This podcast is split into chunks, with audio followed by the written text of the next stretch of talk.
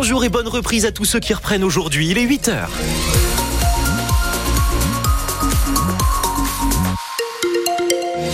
Mardi 2 janvier 2024, vous écoutez France Bleu Pays d'Auvergne et le 6-9. Il est 8h, Pascal Gauthier pour vous informer. Rebonjour Pascal. Rebonjour. Re, ça recoule le plaisir. Sur France Bleu Pays d'Auvergne, la grisaille est bien présente pour aujourd'hui sur toute la région Auvergne-Rhône-Alpes. Vous pouvez aller jusqu'en Pays de Savoie, vous allez même chercher la flotte pour cet après-midi qui ne devrait pas être présente normalement pour aujourd'hui. Des vents jusqu'à 85 km heure, tout de même vigilance, jusqu'à 10 mm de pluie prévue par endroit. Normalement, c'est moindre. Jusqu'à 15 degrés, ça c'est la bonne nouvelle. Bulletin complet en fin de journal, Pascal. Au cœur de l'actu 2024 commence comme a fini 2023 sur la ligne Clermont-Paris. Oui, les suppressions de trains étaient théoriquement prévues jusqu'à la fin de cette semaine, donc avec l'espoir d'un retour à la normale lundi prochain. Mais encore une fois, ce ne sera pas le cas. Il faudra attendre encore un bon moment pour que la SNCF puisse bien assurer les 8 allers-retours par jour, Emmanuel Moreau. Et oui, puisque pour le moment, le train au départ de Clermont à 10h30 et celui au départ de Paris à 16h01 ont totalement disparu du site de vente de la SNCF jusqu'à la fin du mois de janvier. Ils devraient donc être supprimés, comme c'est déjà le cas en ce moment pendant les vacances faute de locomotives en état de marche.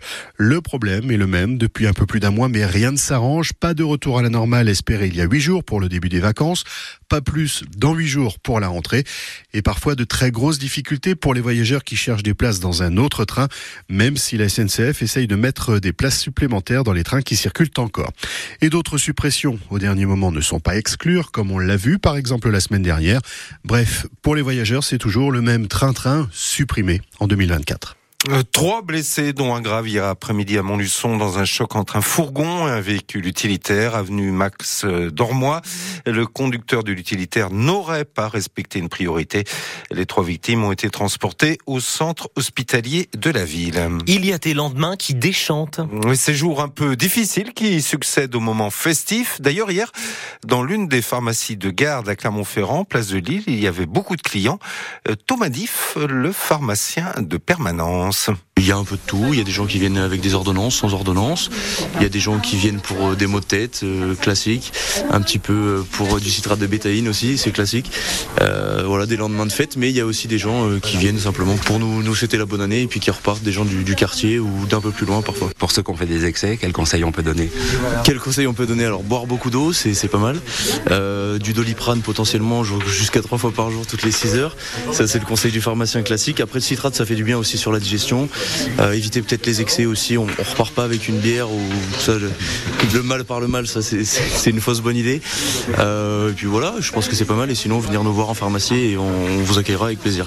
Et comme on le disait tout à l'heure, euh, Quentin, tout le monde à la soupe.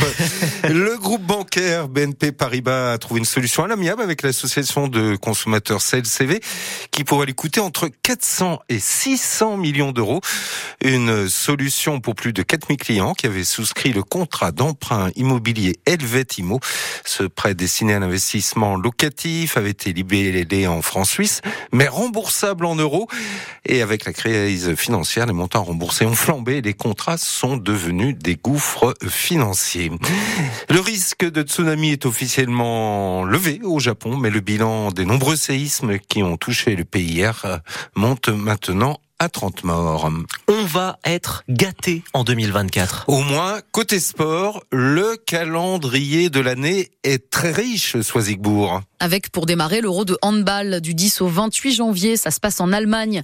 Juste après, on aura la Coupe d'Afrique des Nations du foot, donc en Côte d'Ivoire, du 13 janvier au 11 février, puis les mondiaux de natation au Qatar et le tournoi destination de rugby. Tout ça nous emmène jusqu'en mars. Après cela, il faudra patienter jusqu'à l'été pour voir l'Euro de foot du 15 juin au 14 juillet, le Tour de France qui cette année partira d'Italie le 29 juin avec une arrivée exceptionnelle à Nice le 21 juillet et surtout les JO, puisque c'est bien l'événement le plus attendu de l'année, les Jeux de Paris 2024, qui auront lieu du 26 juillet au 11 août pour les Jeux olympiques et du 28 août au 8 septembre pour les Jeux paralympiques.